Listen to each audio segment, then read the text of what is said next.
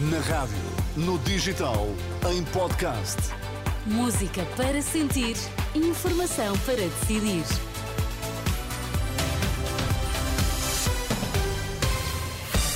São as notícias do meio-dia na Renascença para já os destaques desta edição. Olá, boa tarde. Boa tarde. Já haverá acordo para uma trégua de seis semanas entre o Hamas e Israel. O Papa suplica por um pouco de humanidade que permita encontrar os caminhos para uma paz justa e duradoura na Ucrânia. Está à vista um acordo entre o Hamas e Israel para uma trégua que pode ser de seis semanas. É uma notícia confirmada à agência EF pelo Egito, um dos principais mediadores, a descrever um resultado positivo em fase avançada. A par desta trégua que poderá prolongar-se durante mês e meio, o acordo inclui, aparentemente, numa primeira fase, a libertação de 30 reféns detidos pelo Hamas desde o ataque a Israel, em troca de 300 prisioneiros palestinianos nas prisões israelitas.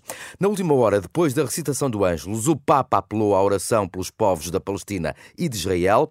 E dois anos depois da invasão russa da Ucrânia, Francisco suplicou também por um pouco de humanidade que permita encontrar os caminhos para uma paz justa e duradoura.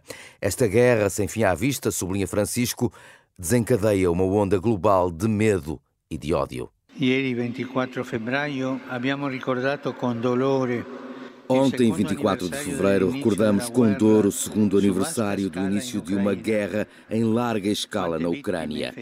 Tantas vítimas, feridos, destruição, angústia, lágrimas, num período que se está a revelar terrivelmente longo e do qual ainda não se vislumbra o fim. É uma guerra que não só está a devastar aquela região da Europa, mas desencadeia uma onda global de medo e de ódio. Suplico que se ritrovi quel po di umanità Suplico que se encontre um pouco de humanidade que permita criar as condições para uma solução diplomática em busca de uma paz justa e duradoura. Não esqueçamos também hoje de rezar pela Palestina, por Israel e por tantos povos dilacerados pela guerra. e per tanti popoli dilaniati dalla guerra o apelo do Papa na última hora no Vaticano. Donald Trump soma e segue nas primárias dos republicanos. O antigo presidente dos Estados Unidos venceu na Carolina do Sul, derrotou Nikki Haley, que já foi governadora do Estado, com uma vantagem a rondar os 20 pontos percentuais. Facto sublinhado efusivamente por Donald Trump. Foi uma vitória ainda maior do que antecipávamos. Fui informado de que dobramos o número de votos que alguma vez recebemos no estado da Carolina do Sul.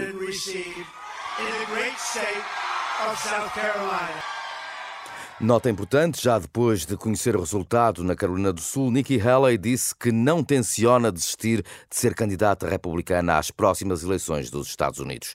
E neste dia, neste primeiro dia oficial de campanha eh, para as legislativas, a Caritas alerta para um murro no estômago, para um aumento da pobreza severa que escapa aos dados oficiais. Na entrevista à Renascença Eclésia desta semana, Rita Valadas insiste que eh, deve ser uma prioridade política porque ter emprego eh, já não garante a fuga à pobreza. Eu diria que o, o muco no estômago hoje é o emprego já não é garantia de fuga à pobreza.